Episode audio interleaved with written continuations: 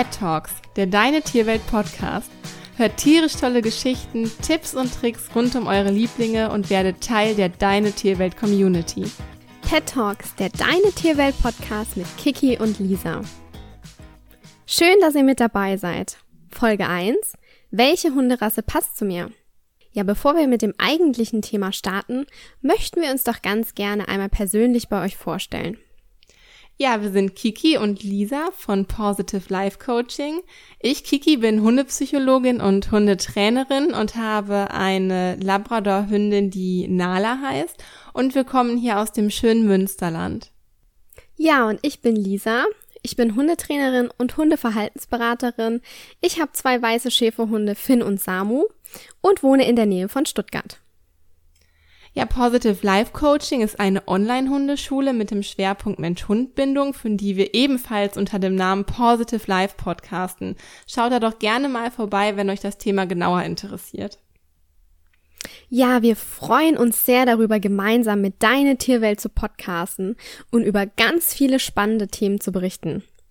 Deine Tierwelt ist das größte Vermittlungsportal von Haustieren in ganz Deutschland. Nach der Philosophie Dein Tier in den besten Händen bringt Deine Tierwelt seriöse Anbieter und Tierhalter zusammen. Jedes Jahr werden rund 200.000 Tiere von Züchtern und Privatpersonen erfolgreich über die Website vermittelt. Deine Tierwelt achtet außerdem auf hohe Standards in der Tiervermittlung, zum Beispiel durch die Zusammenarbeit mit dem VDH, das ist der Verband für das deutsche Hundewesen in Deutschland, und schult durch seine Magazine und Foren außerdem euch als Halter. Wir finden das total wichtig, sowohl beim Halter als auch beim Tier anzusetzen. Daher schaut gerne mal im Magazin vorbei. Den Link dazu packen wir euch gerne unten in die Show Notes. Ja, in unserem Podcast wird es also nicht nur um Hunde gehen. Wir behandeln außerdem diverse Themen rund um Pferd und Katze. Wir wünschen euch jetzt ganz viel Spaß beim Zuhören. Genau, also los geht's mit der ersten Folge. Welche Hunderasse passt zu mir?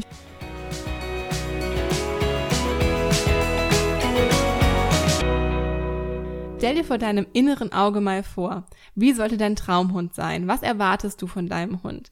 Möchtest du gerne mit ihm Sport machen oder möchtest du einfach gerne mit ihm Ball werfen und gemeinsam spielen? Ist es dir wichtig, dass dein Hund dir Gesellschaft leistet oder möchtest du ihn gerne als Familienhund oder Seelentröster an deiner Seite haben? Ist er ein Freund für dich, mit dem du auf dem Sofa kuscheln kannst oder möchtest du vielleicht sogar mit ihm jagen gehen oder auf einem Bauern, lebst du auf einem Bauernhof und äh, möchtest ihn vielleicht als Hofhund benutzen? Oder vielleicht für die Arbeit auch als Therapiehund oder Blindenführhund in der Rettungshundestaffel? Ich habe mich zum Beispiel damals für einen Labrador entschieden, weil ich nach einem aktiven Hund gesucht habe, mit dem ich schwimmen und laufen gehen konnte. Gleichzeitig sollte er es aber auch mögen, mal zu entspannen und mit mir zu kuscheln, auf dem Sofa zu liegen und äh, nicht äh, durchgehend ausgepowert werden zu müssen.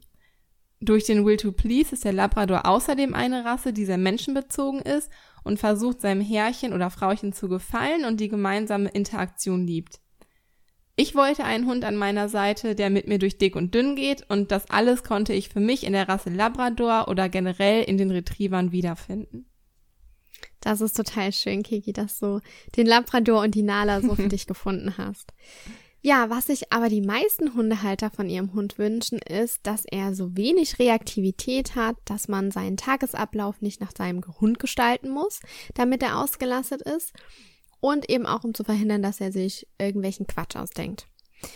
Außerdem möchten sie, dass er so viel Reaktivität hat, dass er aber keine Schlaftablette ist und nichts und eben nichts zu motivieren ist. Viele Hundehalter wünschen sich so wenig territoriale Verteidigung, dass Besucher oder Kunden jederzeit gerne hereinkommen können, ohne dass eine Gefahr für sie besteht. Andere wiederum sagen, ich möchte, dass er so viel territoriale Verteidigung hat, dass der Hund anschlägt, wenn nachts jemand an der Türe ist und sich dort eben zu schaffen macht. So wenig Jagdverhalten, dass er durch sein Beutefangverhalten keine Gefahr für Kinder darstellt. Der Hund sollte allerdings von Wild abrufbar sein und die Nase nicht ständig am Boden haben. Ja, das ist so die Wunschvorstellung der meisten Hundehalter aber mindestens in einer dieser Kategorien, egal ob territoriale Verteidigung, Jagdverhalten oder ähm, der Reaktivität. Es ist eins immer ganz stark oder ja, ausgeprägt, denn unsere Hunde wurden so dafür gezüchtet und ähm, nach diesem Verhalten werden die Hunde eben auch ausgewählt. Der FCI, das ist der Dachverband aller nationaler kynologischen Dachverbänden, der dient dem Zweck, die Zucht und der Verwendung von Rassehunden und deren Wohlergehen weltweit zu fördern. Und dieser FCI, der grenzt die wesentlichen Verhaltensweise der, Verhaltensweisen der Hunde kategorisiert ein, von denen wir euch jetzt die vier wichtigsten einmal herausgesucht haben, an denen ihr herausfinden könnt, welche Merkmale für euch und euren Hund wichtig sind. Aber Achtung, alle vier Verhaltensweisen, die wir euch jetzt vorstellen, kommen bei allen Hunden vor und sind halt nur unterschiedlich stark ausgeprägt. Beginnen wir mit dem Sozialverhalten gegenüber Menschen beziehungsweise der Bereitschaft, mit den Menschen zusammenzuarbeiten. Das sind halt Hunde, die halt einfach eine hohe Bereitschaft haben, mit den Menschen zusammenzuarbeiten, wie zum Beispiel Retriever. Also Hunde, die eine hohe Bereitschaft dazu zeigen, sind Hütehunde, die zum Beispiel mit Treibball gut auszulasten sind, wie Australian Shepherds oder Border Collies. Außerdem, wie schon gesagt, Retriever, die kann man gut mit Apportierspiele auch auslasten. Ähm, Beispielrassen sind hierfür der Labrador Retriever oder der Golden Retriever. Und diese Rassen haben ja einen starken Will to Please, der sehr stark ausgeprägt ist. Und die kognitive Arbeit mit diesen Hunden ist ja sehr, sehr sinnvoll. Sie lernen schnell, sie möchten dem Menschen gefallen, haben viel Spaß an Dummyarbeit und Treibball und so weiter. Also das sind Rassen, die einen ja hohen, ein, ein hohes Sozialverhalten und eine hohe Bereitschaft haben. Rassen, die eher nicht dazu neigen, die eher eine niedrige Bereitschaft haben, mit den Menschen zusammenzuarbeiten, sind Herdenschutzhunde. Die arbeiten eher eigenständig ohne den Halter, zum Beispiel um die Herde vor Angreifern zu schützen, wenn der Halter nicht da sind. Mm, Rassen, die eher eine geringe Bereitschaft haben, ist zum Beispiel der Ovchaka oder der Pyrenäen-Berghund auch oder zum Beispiel auch der Kangal. Ist es dir wichtig, einen Hund zu haben, der ein hohes Aktivitätslevel hat? Zum Beispiel wie ein Border Collie, ein Sheltie, Windhunde, ein Australian Cattle Dog. Diese Hunde, die bieten von sich aus gerne unterschiedliche Verhaltensweisen an.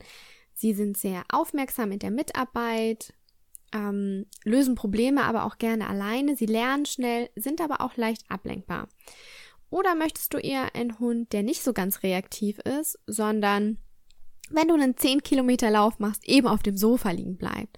Also Hunde, die einen niedrigeren Aktivitätslevel haben oder ein bisschen träger sind, sind zum Beispiel Molosser. Das sind massige Hunderassen wie der Bernhardiner, der Mastiff, der Leonberger oder ein Neufundländer. Eine andere Verhaltensweise, die sehr wichtig zu berücksichtigen ist, ist die territoriale Verteidigung. Wohnst du auf einem Hof oder vielleicht weiter außerhalb, ist es dir vielleicht wichtig, dass dein Hund sich meldet, wenn sich Fremde nähern, dann suchst du vielleicht nach einem Wachhund. So Wachhunde sind zum Beispiel Hoverwarte, Rottweiler, der deutsche Spitz auch oder ja der belgische Schäferhund oder ein Picard. Was aber berücksichtigt werden sollte, ist, dass Hunde, die eine hohe Bereitschaft für territoriale Verteidigung aufzeigen, ja, arbeiten oft ihre Aufgabe entsprechend bei der Polizei, beim Zoll oder finden wir als Hofhunde vor. Möchten wir als Hundehalter einen Hund mit territorialer Verteidigung, sollte uns aber bewusst sein, dass dies nicht wegtrainiert werden kann, wir es aber mit Training schon unter Kontrolle bekommen können. Findet kein entsprechendes Training statt, dann kann es passieren, dass der Hund Aggressionen entwickelt und gegen andere Hunde und Menschen das richten kann. Daher sind Hunde mit niedriger territorialer Verteidigung, zum Beispiel Gesellschaftshunde, äh, wie der Mops oder der Boulogne Casvetna oder der Pudel, die dann vielleicht eher für dich geeignet sind, wenn du ähm, einen Hund mit wenig territorialer Verteidigung gerne haben möchtest. Genau, kommen wir zu der letzten der vier Verhaltensweisen zum Jagdverhalten. Die Neigung, Objekte zu verfolgen, die sich bewegen, ist bei fast allen Hunden latent vorhanden. Bei manchen Rassen ist sie jedoch aufgrund ihrer Nutzung besonders stark ausgeprägt. Dies betrifft keineswegs nur Jagdhunderassen, sondern auch Hütehunde und die meisten Gebrauchshunde. Unkontrolliertes Ballspielen kann nämlich dazu führen, dass jegliche Hunde, egal welcher Rasse sie entsprechen, Objekten hinterherjagen wollen, wenn sie sich bewegen. Hunde mit einem hohen Jagdverhalten sind zum Beispiel Dackel, Beagle, Jack Russell Terrier, Münsterländer. Hier kann man ihnen super gerne ein alternatives Verhalten anbieten, wie das kontrollierte Ballspielen, wo die Impulskontrolle des Hundes gestärkt wird, sodass er zum Beispiel sitzen bleiben muss und erst nach dem Auflösezeichen den Ball hinterherjagen darf oder Aufgaben zur Nasenarbeit. Hunde, die zum Beispiel ein niedriges Jagdverhalten zeigen, sind zum Beispiel Gesellschaftshunde wie zum Beispiel der Chihuahua. Diese vier Verhaltensweisen, die wir euch gerade genannt haben, sind grobe Orientierungen. Es kommt allerdings letztendlich immer auf den Hund als Individuum an. Also, wenn ihr euch dafür entscheidet, könnt ihr nach diesen Leitfäden vorangehen und ähm, euch nach diesen vier Verhaltensweisen den Hund raussuchen und kategorisieren. Allerdings, wie gesagt, kommt es immer auf den Hund als Individuum an. Ich habe mich zum Beispiel ähm, für einen weißen Schäferhund entschieden. Nachdem unser altdeutscher Schäferhund Mischling, Mischling verstorben war, habe ich mich auf die Suche nach einem eigenen ersten Hund gemacht. Und da bin ich irgendwie auf die weißen Schäferhunde aufmerksam geworden. Ich suchte mir einen Hund, der eben mein Seelenverwandter ist, der mich beschützt, mich tröstet und eben immer an meiner Seite ist. Ich wollte aber auch einen Hund, der Spaß am Hundetraining hat, diesen nötigen Will to Please, gerne mit mir zusammen arbeitet, mit dem ich aber auch abends im Bett einfach kuscheln kann. Und das haben irgendwie, ja, das habe ich in den weißen Schönheiten irgendwie wiedergefunden. Und ähm, deshalb habe ich mich dann für Finn entschieden. Und ähm, letztendlich kam dann auch der Samu dazu. Und man kann natürlich ganz viele verschiedene Rasseprofile lesen, aber wenn man dann seinen eigenen Hund bei sich zu Hause hat, wird man schnell feststellen, ja, das trifft vielleicht auf den einen Hund zu, aber das wiederum nicht. Deshalb, wenn ihr euch einen Hund kauft, dann ähm, achtet immer ein bisschen auf den Hund als Individuum. Genau, aber nicht nur die Verhaltensweisen, die wir jetzt so detailliert aufgeführt haben, spielen bei der Auswahl des richtigen Hundes eine Rolle, auch Alter und Größe des Hundes sollten bei dieser Entscheidung unbedingt berücksichtigt werden. Ja, wenn du dich nun für eine Rasse entschieden hast, dann solltest du dich fragen, ob ein Welpe einziehen soll oder vielleicht doch lieber ein bereits ausgewachsener Hund oder vielleicht sogar ein Senior. Wenn du dich für einen Welpen entscheidest, dann solltest du darauf achten, dass du mindestens sechs Wochen Urlaub hast, um deinen Hund an das neue Zuhause zu gewöhnen und wirklich rund um die Uhr deinem kleinen Welfi zur Seite stehen kannst. Das ist anfangs natürlich sehr viel zeitintensiver, als wenn du dir einen ausgewachsenen Hund oder halt einen Senior ähm, in dein Zuhause holst. Du hast aber dafür auch die Möglichkeit, komplett neue Verhaltensweisen deinem Hund anzutrainieren. Bei einem ausgewachsenen Hund musst du vielleicht eher damit rechnen, dass er schon negative Verhaltensweisen gelernt hast. Aber andererseits sparst du dir mei meistens auch die Zeit, die du investieren musst in die Stubenreinheit oder andere Verhaltensweisen, die der Hund eigentlich von Welpe auf normal lernen kann. Daher kann auch ein ausgewachsener Hund eine gute Möglichkeit sein. Du solltest dir aber trotzdem, wenn möglich, mindestens drei Wochen Urlaub nehmen, damit sich dein Hund an die neue Familie gewöhnen und ja, halt in die Familie und in die Wohnung integriert werden kann. Ein Senior stellt unserer Meinung nach auch eine super tolle Möglichkeit dar. Es ist vielleicht einerseits weniger zeitintensiv, weil Senioren einfach nicht mehr so aktiv sind wie Welpen oder ausgewachsene Hunde.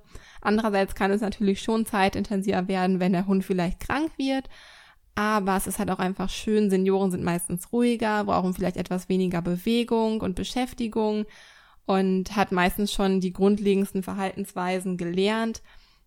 Ähm, daher kann auch ein Senior eine gute Möglichkeit sein. Ähm, daher solltest du einfach immer entscheiden, was ist dein Bedürfnis, was passt gerade zu dir und deinem Umfeld, ist vielleicht ein Senior doch besser geeignet als ein Welpe oder ein ausgewachsener Hund. Lisa hat sich zum Beispiel mit dem Finn damals für einen Welpen entschieden. Ich genau. habe mich mit Nala damals für einen ausgewachsenen Hund entschieden. Sie war damals vier Jahre alt und ich wollte das auch unbedingt so. Das hat einfach so in Lisas Umstände damals am besten gepasst und so hat es halt mit einem ausgewachsenen Hund in unsere äh, Lebensumstände damals am besten gepasst und ähm, Genau, das ist halt immer wichtig zu berücksichtigen. Bei uns war es so, dass ich mittlerweile jetzt schon ähm, ganz viele Welpen hatte, aber dass wir uns auch schon ausgewachsene Hunde in die Familie geholt haben und sogar Senioren. Also wir hatten einen Hund, der, ähm, es war keine Absicht, dass wir uns einen Senior ähm, zu uns nach Hause geholt haben in die Familie.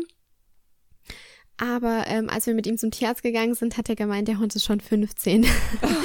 der hat aber dann trotzdem äh, noch drei, vier Jahre bei uns gelebt. Oh, das ist und, ja schön. Ja, wir konnten ihm dann echt einen ganz, ganz tollen Lebensabend hier bei uns geben. Und es ist wirklich was Tolles und Besonderes, mal alle ähm, Altersklassen so durchgemacht mhm. zu haben. Und es ist immer was anderes, egal ob Rasse ähm, oder Alter. Und es ist wirklich total schön, egal ob man eben einem Welpen ein Zuhause gibt oder einem ausgewachsenen Hund. Also mhm. das waren echt tolle Erfahrungen. Ja, das glaube ich dir. Senioren haben ja auch immer so eine charmante Art ja. irgendwie an sich, sind in ihrem Wesen schon so gefestigt und das kann natürlich auch immer sehr, sehr schön sein. Genau. Ja, auch die Größe des Hundes spielt eine wichtige Rolle. Sollte sich schon vorher Gedanken machen, kann ich den Hund, wenn er nicht laufen kann, vielleicht drei Stockwerke hochtragen oder habe ich Hilfe dafür, ähm, wenn mal was passiert? Das sollte man sich gut überlegen.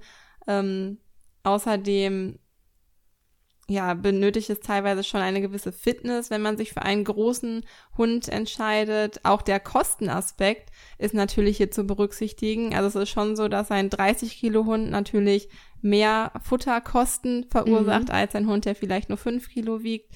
Ähm, das sind halt alles so Kleinigkeiten, die noch berücksichtigt werden sollten. Wenn man es aber mal hochrechnet, dann äh, kann das schon einen ganz schön großen Unterschied machen, ob man sich jetzt einen großen Hund oder einen kleinen Hund anschafft. Ja. Mittlerweile gibt es aber ganz, ganz viele Rassen, die auch in Miniaturform gezüchtet werden. So ist zum Beispiel mittlerweile der Sheltie sehr verbreitet. Das ist ein kleiner Collie sozusagen. Auch der Mini Australian Shepherd findet im Moment immer mehr Anklang. Ich habe aber auch schon einen Miniatur Bull Terrier gesehen, also die Mini-Rassen, die boomen im Moment. Vielleicht ist das also auch eine Möglichkeit für dich, wenn du ja dich für eine bestimmte Rasse entschieden hast, aber der Größe eigentlich nicht so richtig nachkommen kannst oder möchtest. Dann kannst du dich auf jeden Fall mal informieren, ob es den Hund vielleicht einfach in kleiner gibt. Genau. Also für mich war es auch ganz wichtig, ähm, zu gucken, dass meine Hunde nicht ganz so groß sind. Also ähm, ich bin ja selber nicht so groß und die 30 bis 40 Kilo von meinen Hunden, die sind noch machbar. Ähm, aber so wie Kiki das schon angesprochen hat, der Kostenaspekt ist schon eine große spielt eine große Rolle, denn nicht nur bei dem Futter ist es so, sondern wir haben uns tatsächlich wegen unseren Hunden ein neues Auto kaufen müssen, damit wir Platz haben, sie zu transportieren. Man kann die nicht mal schnell irgendwie in den Fußraum setzen oder auf die Rückbank und anschnallen, sondern die brauchen wirklich einen großen Kofferraum. Und das sollte man wirklich alles bedenken. Aber ähm, ja, generell sollte man sich vor dem Hundekauf Gedanken machen, was man für einen Hund möchte, welchen Sport man machen möchte, ob man eher mit ihm zu Hause auf dem Sofa kuscheln möchte ähm, und einen Hund haben möchte, der nicht so aktiv ist, dann sollte man sich vielleicht nicht gerade für einen Border Collie entscheiden, nur weil er schön aussieht. Ähm, es gibt natürlich auch Border Collies, die gerne zu Hause auf dem Sofa rumlungern. Ähm, das wollen wir gar nicht über einen Kamm scheren, aber wenn du sagst, ähm, ich, ich habe jetzt vielleicht keine Schafsherde zu Hause und bin schon etwas älter, möchte es ruhiger angehen, dann ähm, würden wir dir zum Beispiel einen Border Collie nicht empfehlen. Macht euch da ruhig Gedanken drüber. Überlegt gut, was ihr, ähm, wem ihr ein neues Zuhause geben möchtet. Schlaft eine Nacht drüber, denn wir haben diese Hunde für eine lange Zeit. Wir geben ihnen für eine lange Zeit ein neues Zuhause und müssen dafür eben auch Verantwortung übernehmen und sollten uns deshalb nicht vom äußeren Erscheinungsbild blenden lassen. Ganz genau. Also wir hoffen, dass wir euch bei der Entscheidung, welche Hunderasse zu euch passt, weiterhelfen konnten und dass ihr die passende Fellnase zu euch in euer Leben holt. Wir wünschen euch einen wundervollen Start als Mensch-Hund-Team und freuen uns, wenn ihr nächste Woche wieder dabei seid. Bis dahin, eure Kiki und eure Lisa.